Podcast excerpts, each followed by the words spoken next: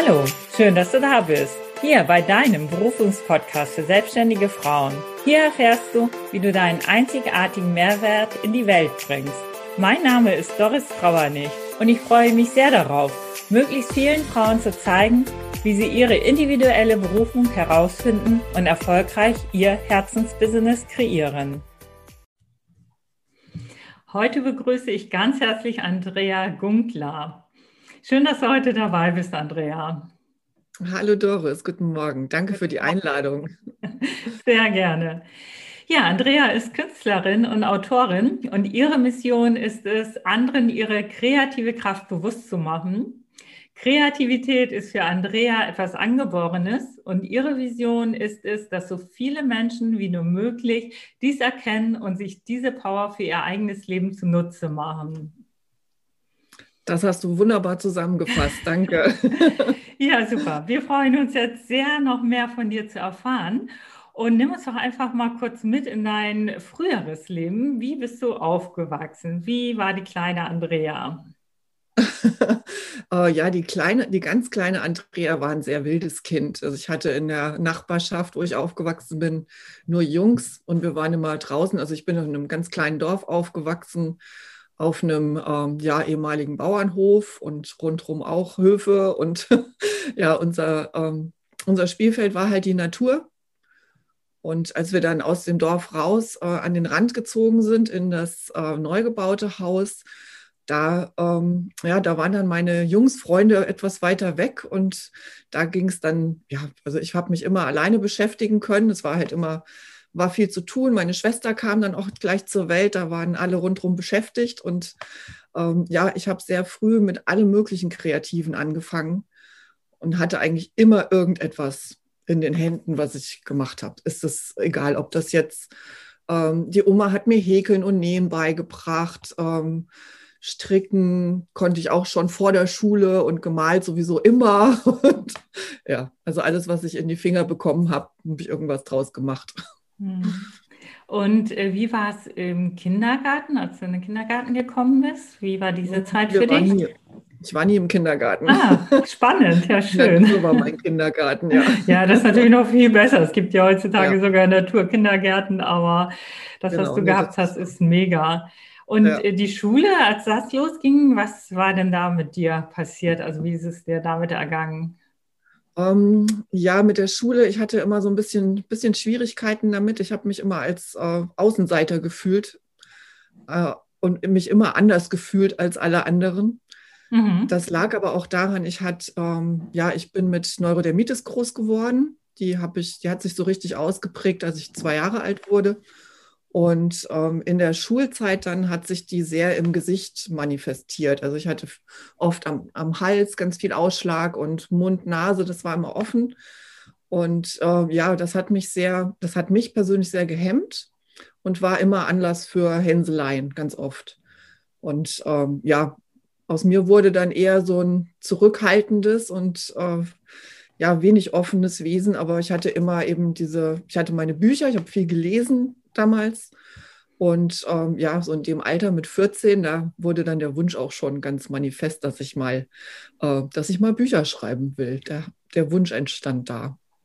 Aber ähm, ja, ich bin auf dem Land, wie gesagt, groß geworden und hier auf dem Dorf ähm, zählt jeder das eben, was er leistet und was er schafft. Und Dinge wie ähm, Malen, Lesen, Bücher ähm, hat eigentlich keinen Wert hatte, hat heute auch immer noch einen ganz geringen Wert. Deswegen, ich meine, den Begriff von der brotlosen, Entschuldigung, von der brotlosen Kunst, den kennst du sicher auch, ne? Ja. Und dann hieß es eben, Kind, lernen was Vernünftiges. Ja, und was hast du gelernt? und warum? was und warum? Ja, ich ja. habe äh, hab Bibliothekarin gelernt.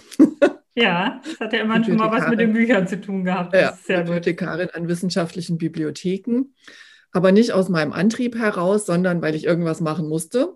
Und äh, meine Mutter war damals in der Schule beschäftigt und hatte die Amtsblätter des Landes Hessen.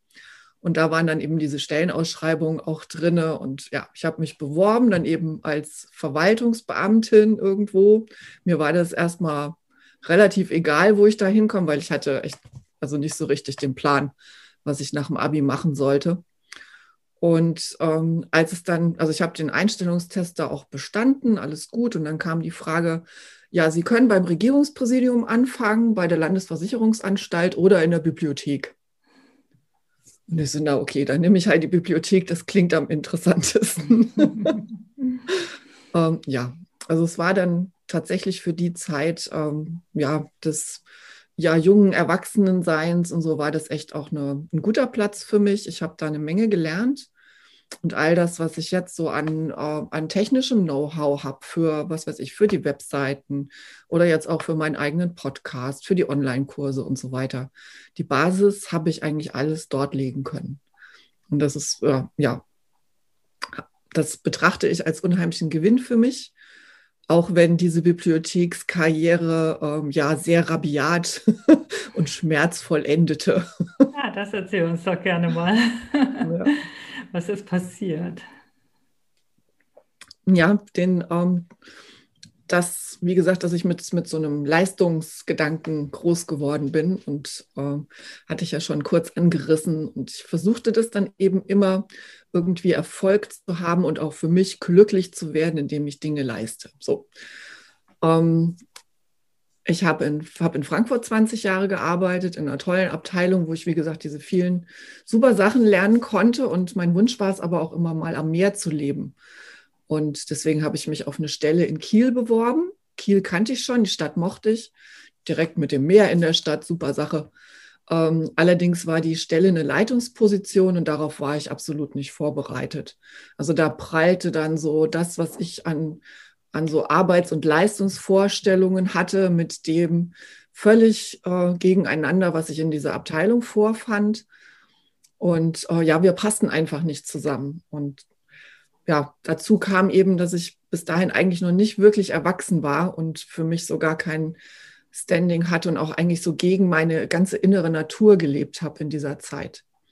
Ich wollte was ganz anderes verkörpern und sah mich aber in dieser Leitungsposition zwischen, ähm, zwischen Direktorin und meiner Abteilung so in so einem, äh, in so einem ganz heftigen Spannungsfeld. Und äh, ja, das Ende war Burnout, Depression, Krankschreibung, Klinik, Punkt. Und die Kündigung dann. Wie alt warst ja. du? Ähm, wie alt war ich denn da? Das ist jetzt, ähm, ich bin, das war jetzt ziemlich genau vor elf Jahren. Mhm. Ich, ähm, da war ich 43, genau. Ja. 43, okay, da hast du ja ziemlich lange durchgehalten, sage ich mal, in diesem Beruf. ja, stimmt. ja, und äh, die Kündigung, also kam die durch dich oder? Ja, äh, ja. Ah, okay. Ja, mir mhm. ist also in der Zeit der Therapie und äh, der Krankschreibung dann ähm, klar geworden, dass ich auf gar keinen Fall wieder in dieses Haus zurück kann. Und bei all den Entwicklungen, die ich so im gesamten Bibliothekswesen beobachtet und teilweise auch ja, mitmachen musste, ähm, war mir klar, dass ich das so auch nicht mehr will. Also das ist ein Arbeitsfeld, da finde ich mich nicht mehr wieder. Weil ähm, ja, all das, was da angestoßen wurde, an auch Internationalisierung und so weiter, das ging so völlig an dem vorbei, was eigentlich die Studenten brauchen. Und da dachte ich, nee, also da werde ich über kurz oder lang wieder mit denselben äh, Geschichten konfrontiert, dass meine, dass meine innere Haltung mit der äußeren, mit den äußeren Umständen einfach nicht passt. Ja, und ähm, dann hatte ich Glück im Unglück. ähm, ich traf in dieser Zeit meine, meine Jugendliebe wieder. Und ähm, das klingt jetzt kitschig, aber der hatte tatsächlich auf mich gewartet. ja, wir, wir, kamen dann wieder zusammen. Ich zog dann bei ihm ein und ähm, ja, ich bin jetzt eigentlich so im überwiegenden Teil immer noch Hausfrau. Also von dem, was ich jetzt mit meiner Berufung mache, mit dem, was ich so spüre, was aus mir raus will, verdiene ich halt noch nicht so meinen, noch nicht meinen kompletten Lebensunterhalt. Aber ich habe hier eben in meiner Ehe und auch hier in unserem Haus mit dem Garten, der Katze, wieder in meiner alten Heimat, wo ich aufgewachsen bin, habe ich das Umfeld, was ich dafür brauche, um in aller Ruhe eben in meine Berufung reinzuwachsen, in das, was ich eigentlich wirklich will. Ja, äh, ich gehe noch mal kurz zurück. Äh, du mhm. hast ja gekündigt. Äh, hattest du da deine Jugendliebe schon wieder gefunden oder er dich, wie auch immer? Ja, zu diesem wir waren da schon. Mhm. Ja, wir hatten da schon wieder Kontakt aufgenommen und es ergab, also das war so ein, also mir war klar, ich werde nicht mehr in diese Bibliothek zurückgehen. Ähm, ich hätte aber auch einen anderen Weg eingeschlagen, wenn das jetzt nicht passiert wäre. Also dann, dann hätte ich mir irgendwo, was weiß ich, einen kleinen Job gesucht, um irgendwie meinen Lebensunterhalt zu finanzieren, um dann äh, meine, ja, meine Autorenkarriere weiter zu verfolgen, also das Schreiben zu lernen und mich da in die Richtung weiterzuentwickeln. Das hätte ich wohl auch ohne ihn gemacht. Aber so ist es natürlich leichter gewesen für mich. Ja, ja, ja, ist ein großer Vorteil. Absolut, ja. Ja, und äh, du wusstest schon auch, äh, als du aufgehört hast oder währenddessen, was du machen möchtest, dass du Autorin sein möchtest und auch kreativ arbeiten mhm. möchtest. Mhm. Das war ja. dir schon alles klar zu dem Zeitpunkt. Ja, ja. ja also so richtig, ähm, so richtig klar ist es mir erst im, im Rückblick geworden, wie so oft bei vielen Dingen. Aber ähm, ich hatte zu der Zeit, als ich aussteigen musste aus dem Beruf, mit dem, ähm, also geschrieben habe ich immer. Also egal, ob das jetzt ähm, ja Tagebuch war, Morgenseiten schreiben, das hatte ich schon viele, viele Jahre, also, ja etliche Jahre vorher gemacht. Im Beruf immer geschrieben. Ähm, in der Abteilung damals in Hessen haben wir so ein großes Mitarbeiterhandbuch gemacht. Das habe ich geschrieben, die Webseiten geschrieben. Und in Kiel 2009 habe ich dann wirklich das fiktive Schreiben auch für mich entdeckt nachdem ich zwei Jahre, glaube ich, um diesen tollen Kurs rumgeeiert bin, der da in, in der Kunsthalle stattfand und wieder mich nicht getraut und wieder nicht getraut. Und 2009 habe ich es dann endlich gemacht. Ja, was ist, was ist denn fiktives Schreiben? Ja, halt Romane, Kurzgeschichten, eben ähm, sich Geschichten ausdenken und die dramaturgisch und sprachlich so verpacken, dass das jemand auch gerne lesen mag. Mhm. Ja, also schreibst du eher auch Romane, Geschichten? Das sind so deine nicht Bücher? Mehr jetzt. Nicht mehr? Gar nicht. Nee. Dann, ne? Vielleicht irgendwann wieder. Keine mhm. Ahnung. Mhm. ähm, ja, das war so damals meine, meine Wunschvorstellung. Und wie gesagt, den Traum hatte ich als Kind schon. Ähm, Habe auch schöne Erfahrungen damit gemacht. Gleich meine erste fertige Kurzgeschichte ist auch veröffentlicht worden. Und der allererste Text, den ich in meinem allerersten Schreibkurs vorgelesen habe, das war so eine, ja, das war so eine, so eine spannende körperliche Erfahrung, die ich da gemacht habe während des Lesens. Das war irre. Das hat mich so richtig elektrisiert. Und ähm, ja, die Vorstellung war tatsächlich auch weiter Romane zu schreiben. Ich konnte zwei Liebesromane bei einem Heftromanverlag unterbringen. Also diese, ähm, diese ja, Heftchenromane. Die noch von früher, ja, ja.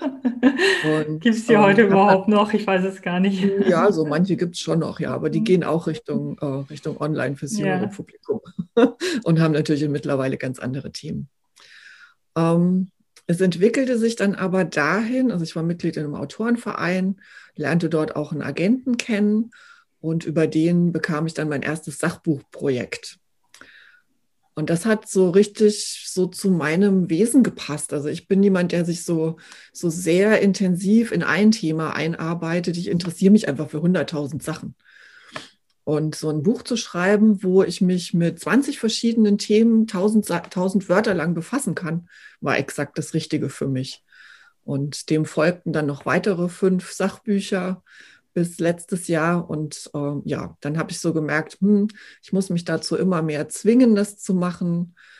Und in der Zeit ist das Malen schon wieder in mein Leben zurückgekehrt gewesen. Und da interessiere ich mich gerade eigentlich viel, viel mehr für. und ja, deswegen habe ich das, das Schreiben im Auftrag, also das waren ja dann alles Auftragsbücher, dann erstmal jetzt ähm, ad acta gelegt für mich. Ich schreibe immer noch sehr viel aber jetzt mehr in die Richtung ähm, intuitives Schreiben, also das, das Schreiben über bestimmte Themen oder auch zu bestimmten Fragen eben zu verwenden für, ähm, für die Entwicklung meiner Kreativität oder auch eben auch die Entwicklung meiner Person, also für, für mich selber. Mhm. Ist das sehr wertvoll. Ja, also dann hast du deine künstlerische Ader wiedergefunden, entdeckt. Aber die Frage ist auch generell nochmal, wie hat denn überhaupt dein Umfeld äh, reagiert, als du deine Stelle aufgegeben hast, also gekündigt hast äh, oder auch als du krank geworden bist, dass du zurückgekommen bist, dass du jetzt Hausfrau ja. bist? Da gab es doch bestimmt die eine oder andere Reaktion, oder? Oh, ja, durchaus. Also es hat sehr viel, es hat, ja, es hat richtig gerumst. Ah, erzähl ja. mal, was hat gerumst, ähm, was ist passiert? Ja, also das war so ein richtiger Knall. Ja. Also, mhm. Klar, ich hatte in, in Kiel ein schönes Umfeld an Freunden und Bekannten, auch Kollegen. Ähm, da sind jetzt noch teilweise ein paar lose Kontakte dabei und andere ähm, sind wirklich intensive Freundschaften, die ich dann eben auch über das Schreiben und die Schreibkurse da ge gewonnen habe, die nach wie vor bestehen. Ist auch eine sehr enge Herzensfreundin dabei die da oben in der Gegend lebt. Wir sehen uns ein, zwei Mal im Jahr, wenn ich mal da hochfahre. Ähm, meine, meine Herkunftsfamilie ähm, war anfangs auch sehr erschüttert natürlich. Allerdings, ähm, ja, ist, sagen wir mal, die Bedingungen, unter denen ich aufgewachsen bin, waren ein großer Teil ähm, der Ursache, also warum ich diese Belastung nicht ausgehalten habe.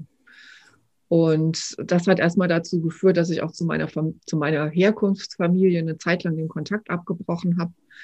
Ähm, die haben damals auch die Beziehung zu meinem jetzigen Mann absolut nicht gut geheißen, ähm, weswegen es da immer Zirkus gab, den ich auch nur schwer ausgehalten habe, was auch für mich damals der Grund gewesen ist, mich von ihm zu trennen. Mhm. Und dementsprechend war natürlich ähm, die Tatsache, dass ich jetzt hier bei ihm einziehe, für meine Herkunftsfamilie auch ein großer, ja, erstmal eine, ein Schock. Und als ich dann sagte, wir heiraten, war der Schock noch eine Ecke größer. Aber ähm, ja, das alles ähm, hat sich mit Geduld und mit, ja, also ich bin von meinem Weg dann nicht mehr abgegangen, weil ich gesagt habe, okay, ich bin jetzt alt genug, ich kann meine eigenen Entscheidungen treffen. Und ähm, ja, ich wusste dann sehr deutlich, was ich will. Und das hat mir dabei geholfen, da auch ähm, mich einfach nicht mehr so beeinflussen zu lassen, wie das früher der Fall gewesen ist. Mhm. War das so die richtige Entscheidung, da erstmal auch die Distanz äh, von deiner Absolut. Familie zu haben ja. und deinen eigenen Weg zu gehen, diesen Mut zu ja, haben? Die brauchte ich. Ja, mhm. die brauchte ich wirklich. Ähm, in diesem Zusammenhang, also das für mich aufzuarbeiten und klar zu kriegen, wo ich denn dahin will, welches, äh, welches Zusammenspiel oder welches, ähm, ja, welches Verhältnis ich da auch haben will, da hat mir auch das Schreiben unheimlich viel geholfen. Ähm, ich habe hier in Bad Hersfeld, meiner, ja, der Stadt, wo ich in die Schule gegangen bin, ist unsere Kreisstadt hier. In 2012 bin ich da einer Schreibwerkstatt beigetreten und die hatten so ein biografisches Schreibprojekt.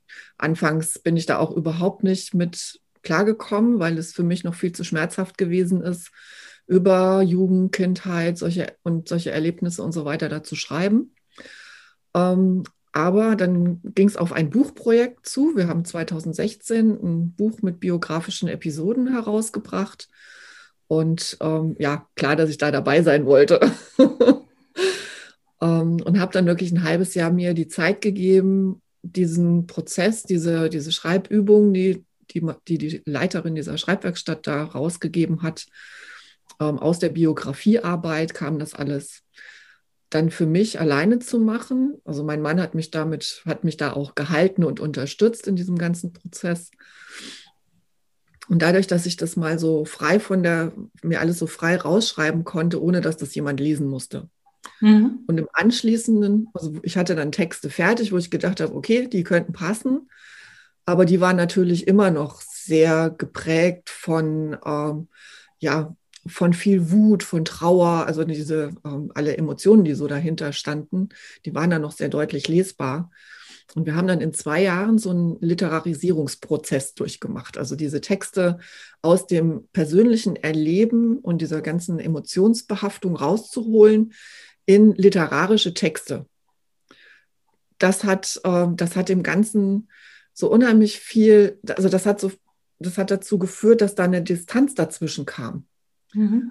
Ähm, eben durch diese, durch die ganzen ähm, ja, Methoden des kreativen Schreibens, eben ähm, durch die Sprache, den, den Stil und auch eben, dass du Wertungen rauslässt aus so einem Text und eben nicht mit expliziten äh, Begriffen arbeitest, sondern mehr mit Andeutungen und eben auch diesen Raum für den Leser öffnest, dass der da drin selber lesen kann.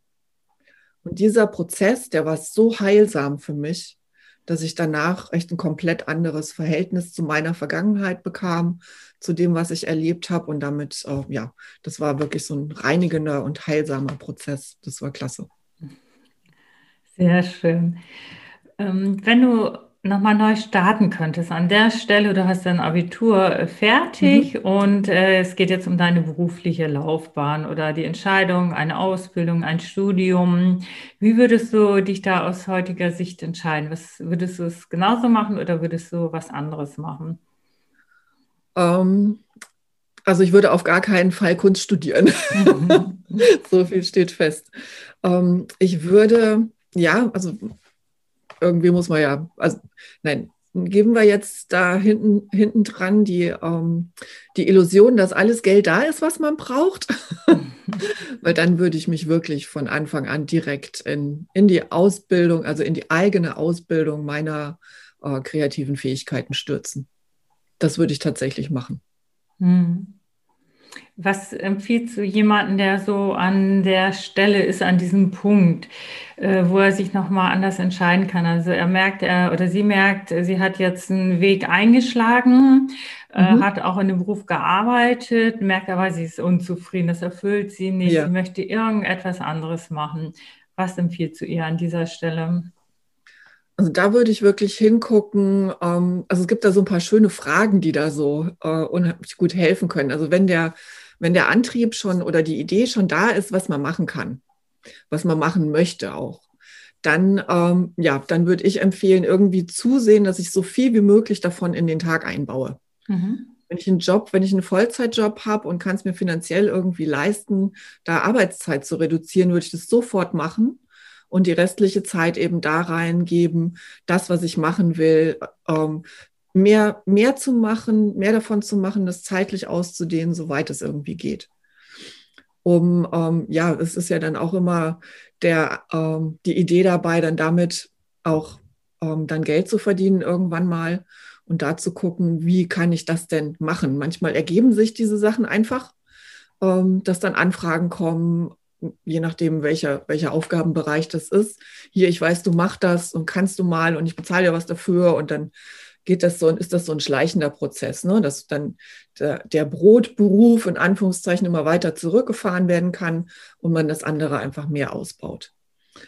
Ähm, wenn ich jetzt, also jetzt nur mal, noch mal von diesem fiktiven Fall, ich wüsste schon mit 19, wenn ich mein Abi in der Tasche habe, ich will unbedingt was mit Kunst machen und äh, ich will malen, ich will schreiben, ich will eben diese kreative Sache ausleben und hätte eben nicht ein Millionärskonto im Hintergrund. Mhm, ja, ist meistens so. ja, dann würde ich wahrscheinlich wirklich versuchen, irgendwie meine Ausgaben so gering wie möglich zu halten, irgendwie einen Halbtagsjob irgendwo zu machen und die restliche Zeit da, da rein zu investieren. Mhm und ähm, ja, so viel wie möglich Flow in den Tag zu packen. so diesem, was einen so antreibt und was man so im Herzen möchte, so weit wie möglich auch machen kann. Ja. Aber da reicht manchmal wirklich schon so ein, ähm, ja, was weiß ich, zwei Stunden, nur sechs Stunden arbeiten gehen und die zwei Stunden dann leben in dem, was man so gerne will. Und ähm, wenn äh, dieser Mensch das jetzt noch gar nicht weiß, also mhm. ähm, äh, sie ist jetzt schon älter, hat schon auch Berufserfahrung und ja. hat ganz viele Ideen, sie hat ganz viele Begabungen und Talente, das kennst du wahrscheinlich auch, so ein mhm. Scanner-Typ. Äh, ja, was genau. empfiehlst du denn da jetzt herauszufinden? Was ist jetzt mhm. wirklich die Berufung, womit äh, ja, wo, wo ihm halt viel Freude auch entsteht, ja. aber womit äh, auch äh, es äh, möglich ist, äh, sich da den Lebensunterhalt mit zu verdienen? Ähm, ja, also zu letzterem kann ich, äh, würde ich jetzt gar keinen, keinen Rat geben können okay. wollen, weil mhm. äh, wenn ich das wüsste, wie das hundertprozentig funktioniert, dann wäre ich schon da. ähm, aber ähm, die Fragen, die ich ihr vorhin schon angedeutet hatte, ist eine ganz wichtige. Womit hast du dich als Kind stundenlang beschäftigen können, ohne dass dir langweilig geworden ist? Wo man dich wirklich hat rausreißen müssen, ähm, weil du so in deiner eigenen Welt gelebt hast in, diesem, in dieser Sache. Ne? Mhm. Ähm, das ist ein ganz wichtiger Punkt, den man sich beantworten kann und um eben dem auf die Spur zu kommen, was einen wirklich auch weiter erfüllt. Und ähm, die andere Frage ist die, so aus der mal in die Zukunft gewandert, so dass das 80- oder 90-jährige Ich. Was würde dir das jetzt im Moment sagen, was du jetzt tun sollst, womit du dich jetzt bitteschön beschäftigen sollst? Mhm. Das sind so die beiden, also diese beiden, das vergangene Ich und das zukünftige Ich, was, äh, was da ganz viel Rat geben kann. Äh, was ist denn eigentlich das, wo du, äh, ja, wo dein, wo deine Seele für brennt, wo du, ja, das, was, da gibt es nichts drüber, was du lieber machen würdest, den ganzen Tag lang.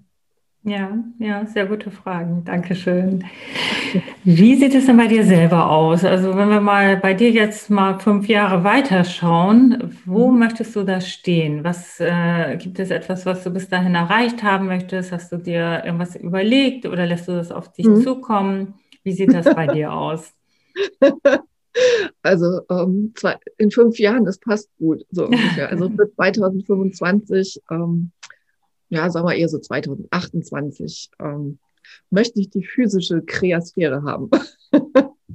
das ist so ein Kunstwort, das ich mir ausgedacht habe, die Kreasphäre, also ein Raum für Kreativität.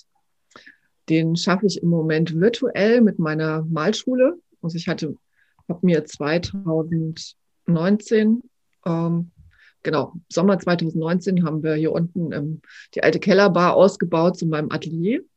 Da sage ich immer noch meinem Schatz Danke, mhm, weil das war ein Raum, an dem er sehr gehangen hat. Da haben wir früher mal drin gefeiert. Und ähm, ja, dann kam, ich habe angefangen, dann Malkurse zu geben hier drin im Atelier. Und als es dann so richtig starten konnte, kam Corona. Mhm.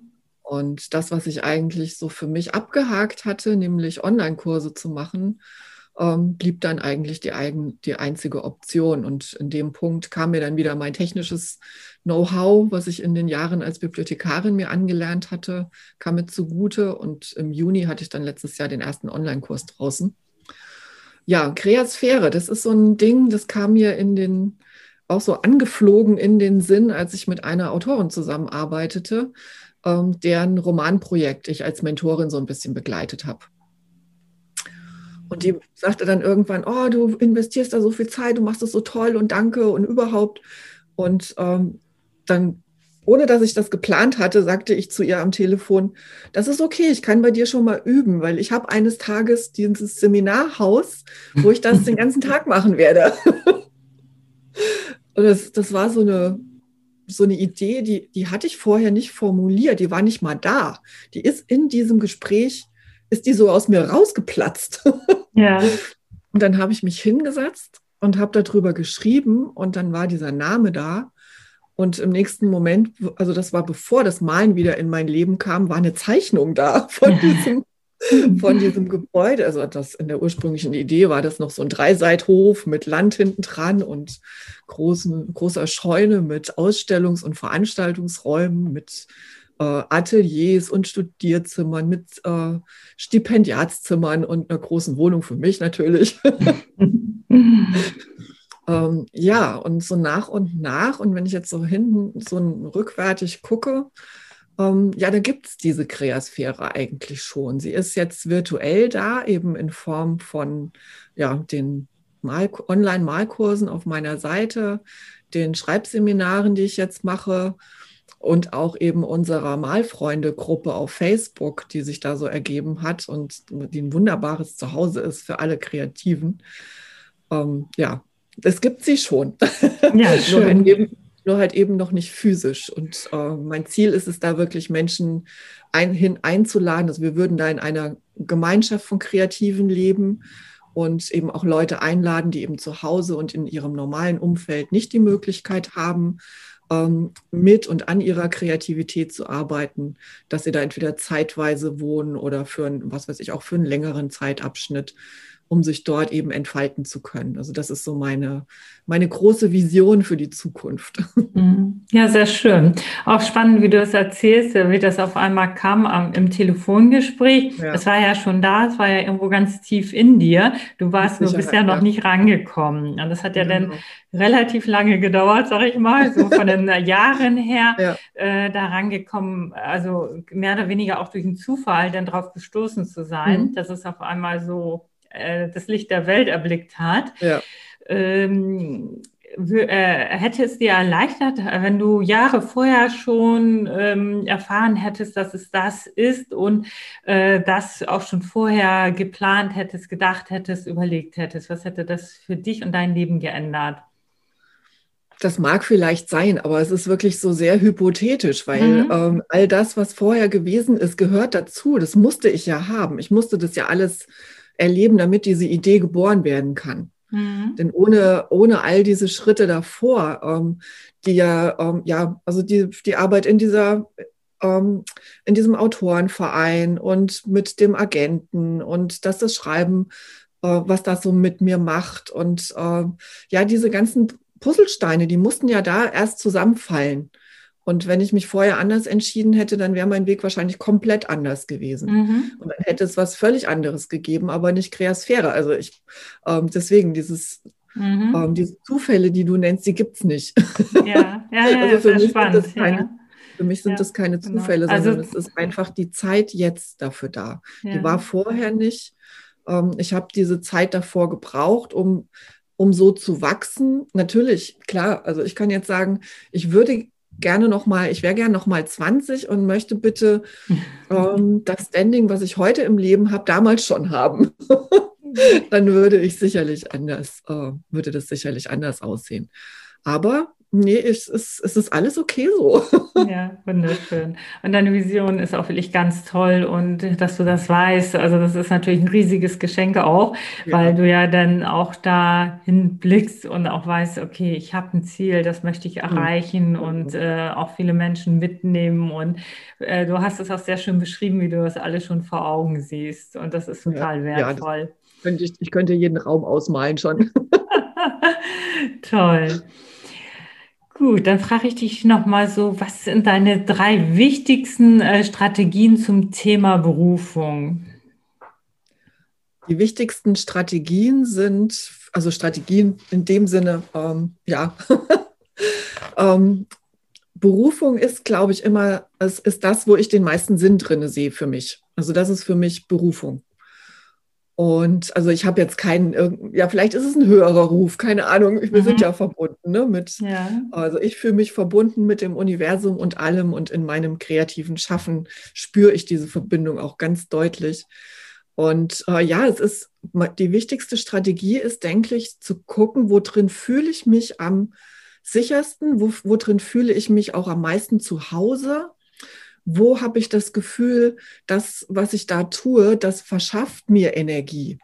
Das lässt mich, äh, das lässt mich blühen, das macht mich, das kribbelt in mir. Das, also da ist so die, ja, die Intuition ist da so eine ganz starke Wegweiserin, die dir sagt, ja, hier bist du richtig. Und also ich spüre das in meinen Knochen. Also wirklich, ich bin da so ein körperlicher Mensch. Ich spüre das wirklich in, in den verschiedenen Regionen in meinem Körper, ob ich jetzt gerade richtig da bin oder nicht oder ob das etwas ist, was nicht zu mir gehört. Und ja, dann wie gesagt, die, die zweite Strategie ist, denke ich, ähm, sich dafür so viel Zeit wie möglich zu nehmen. Also in den Tag so viel davon einzubauen, wie nur irgendwie geht. Weil je mehr, ähm, je mehr ich mich damit befasse, umso intensiver lebt das in mir, umso mehr kann ich das auch nach außen tragen ähm, und ja, zeig dich damit, das ist ganz wichtig. Das war die dritte, das ist vielleicht schon die dritte Strategie. Aber die allerwichtigste ist, glaube ich, vergleich dich niemals mit anderen. Also wenn du gerade auf dem Weg bist, was anzufangen, ähm, wo du sagst, okay, das könnte so hinhauen, schau nicht so viel nach anderen, weil das bringt einen schnell von dem Weg ab. Also die Vision zu haben, da will ich mal hin mit dem, was, äh, ja, vielleicht ist es auch nur einfach ein ganz großer allgemeiner Wunsch. Ich möchte viel Geld verdienen, ich möchte ein Haus am Meer haben und ähm, ja, dafür mache ich den ganzen Tag das, was ich am liebsten mache. Und da bitte dann nicht so gucken, was andere machen, weil das kann einen ganz schnell von diesem Weg wegbringen. Für das, was so in einem lebt. Das habe ich so. Ja, aber diese ähm, die Idee mit der Kreasphäre beispielsweise ist für mich dann immer so wieder der, ähm, ja, der Nordstern, ne? der sagt, da geht's lang. Wenn ich mal wieder auf irgendwelchen Abwegen unterwegs war und gedacht habe, ich müsste dies noch machen und ich müsste das noch unbedingt machen und dann unglücklich werde, weil das gar nicht zu mir passt. Ja, sehr schön beschrieben. Nach dem, nach dem Nordstern gucken. ja, sehr wichtig. Also ganz klasse. Dankeschön.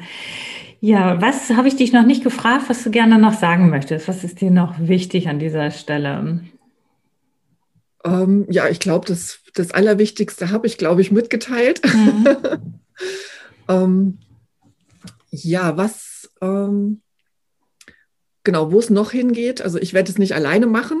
Ich werde jetzt in der nächsten Zeit mit den Malkursen ähm, kommen auch noch andere Künstlerinnen mit auf die Plattform dazu. Also das, die Kreasphäre, das bin nicht ich alleine, sondern das wird eine Gemeinschaft von Menschen sein. Ähm, ja, deswegen diese Gemeinschaft vielleicht auch ich sagte zwar eben, vergleich dich nicht mit anderen, aber vielleicht tu dich mit anderen zusammen, mhm. die, die einen ähnlichen Weg gehen. Ja. Finde ich immer eine ganz tolle Unterstützung, weil man sich da so ein bisschen, ähm, ja, man kann sich da Motivation wiederholen, ähm, ja, aber eben nicht vergleichen. Gucken, dass man gemeinsam irgendwie auf den Weg geht, vielleicht jemanden findet, der auch gerade so an dem Anfang ist, um dann sich gegenseitig so ein bisschen aufzumuntern. Ich glaube, so eine Gemeinschaft tut da sehr gut. Hm, ja, denke ich auch. Ein ganz wichtiger Punkt nochmal. Gut, prima.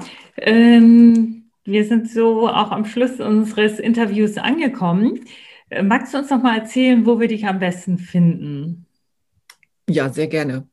Ihr findet mich auf meiner Webseite unter andrea-gunkler.de.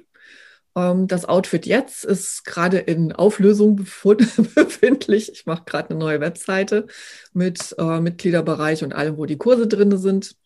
Ähm, auf der Seite findet ihr die Online-Kurse natürlich. Ihr findet mich bei Spotify, iTunes und so weiter zusammen mit meiner Freundin Silvia Eichhoff, ähm, wo wir den Malfreunde FM Podcast betreiben.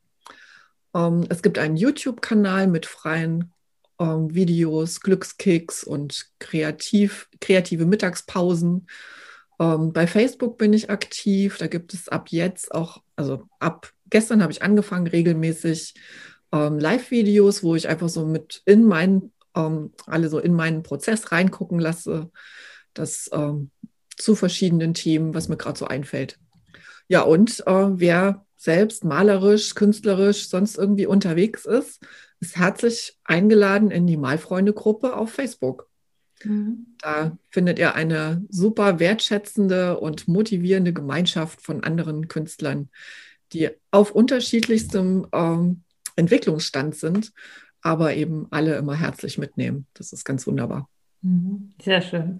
Ja, das werden wir auf jeden Fall auch nochmal dazu schreiben und auch verlinken. Also das hört sich alles wundervoll an und ich denke, da wird sicher der eine oder andere auch reinschauen, möglichst viele, weil es ist wirklich spannend, was du da anbietest und ich höre ja auch, dass du wirklich von ganzem Herzen dabei bist, voller Freude und Begeisterung und ja auch etwas hast, äh, was Menschen mitnimmt, ja, auf deine ganz eigene besondere Art, auch sehr wertschätzende Art und Weise.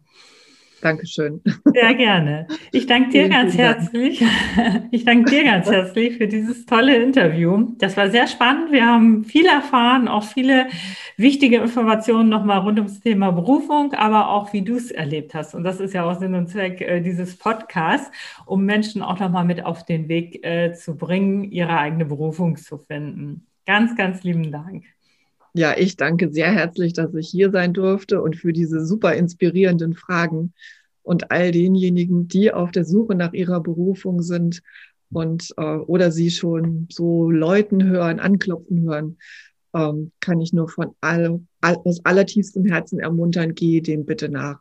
Wir haben nur dieses eine Leben und das ist unser Beitrag, den wir hier auf der Welt zu leisten haben. Und ja, bitte bitte, bitte, geh dem nach. Es lohnt sich. Ein wunderbares Schlusswort. Dankeschön. Danke dir, Doris. Danke fürs Zuhören. Ich freue mich unglaublich, wenn du deinen Berufungspodcast jetzt abonnierst und speicherst. Ich wünsche dir den Drive und den Mut, dich jetzt auf die Reise zu deiner Berufung zu machen und sie in die Welt zu bringen. Denn du bist ein Geschenk für diese Welt und die Welt wartet auf dich sende dir eine riesengroße Umarmung. Es ist so schön, dass es dich gibt. Ganz liebe Grüße, deine Doris.